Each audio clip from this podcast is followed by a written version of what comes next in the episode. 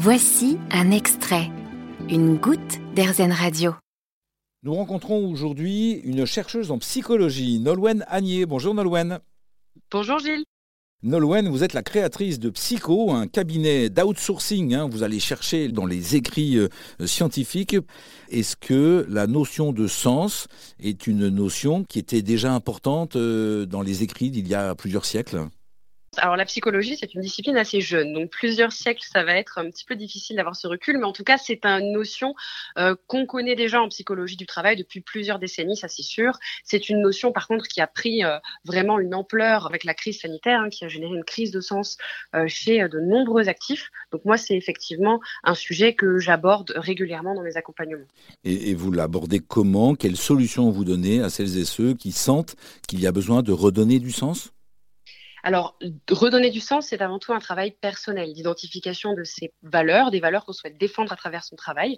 Donc moi, c'est vrai que j'encourage beaucoup à faire ce travail-là, accompagné ou non par un professionnel de santé.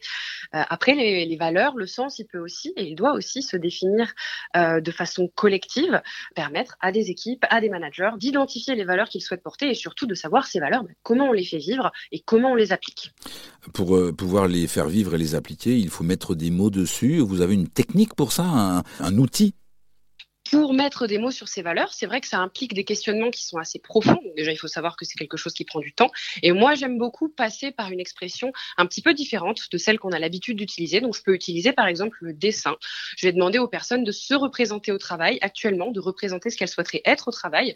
Alors, bien évidemment, le dessin, il n'est pas magique. On va pas en tirer euh, des valeurs, euh, voilà, que la personne souhaite porter, mais en échangeant avec les personnes autour de ces dessins-là, on peut réussir justement à faire émerger euh, des, des concepts, des valeurs qui sont importantes pour elle. Nolwenn Agnier nous propose, pour remettre du sens dans nos activités, un outil qui est l'expression du, du, plaisir euh, ou du mal-être, mais plutôt pour aller vers le plaisir, bien sûr, que l'on a au travail. Merci Nolwenn Agnier.